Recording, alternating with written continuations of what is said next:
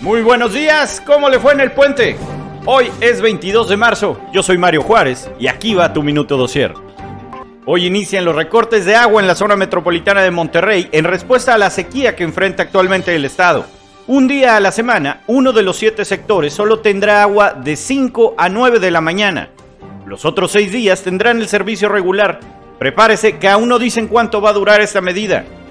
Ayer fue inaugurado el aeropuerto Felipe Ángeles en Zumpango, Estado de México, entre casi 4.000 asistentes que atestiguaron el inicio de operaciones, en medio de música de orquestas y la asistencia de funcionarios de primer nivel.